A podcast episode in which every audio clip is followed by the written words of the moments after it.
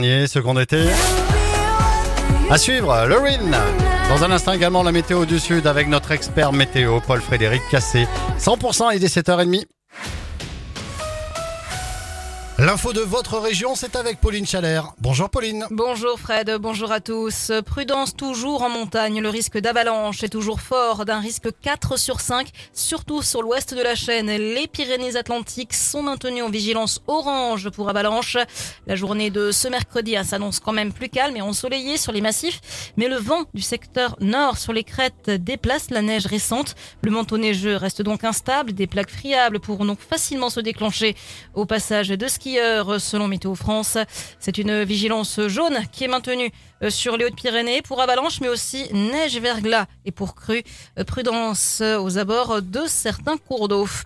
Un dramatique accident de la route en Béarn. Hier, un automobiliste d'une trentaine d'années est mort après avoir été percuté par un camion frigorifique sur la commune de Barreau-de-Camus. C'était vers 16h30. Les pompiers ont tenté de réanimer la victime en vain. Une triste découverte également dans les Hautes-Pyrénées. Ce mardi, un important dispositif de recherche a été mis en place pour retrouver un homme de 48 ans porté disparu depuis la veille.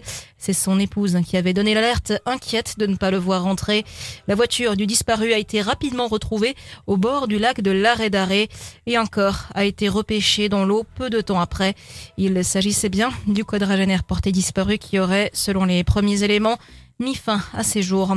Une plainte déposée en Béarn pour une suspicion de piqûre au fait de Boel-Bézing. Un père a remarqué un gros bleu et des traces de griffures sur le bras de sa fille qui a participé à la fête samedi dernier. Des analyses sont en cours et l'enquête se poursuit.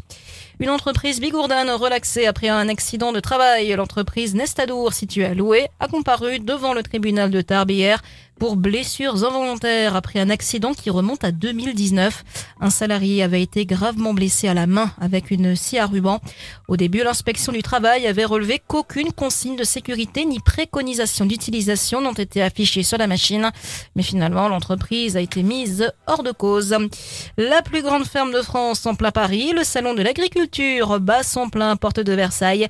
4000 animaux réunis sur 4 hectares. Les vaches sont les grandes stars du salon et justement le prix du lait est au cœur des problématiques agricoles.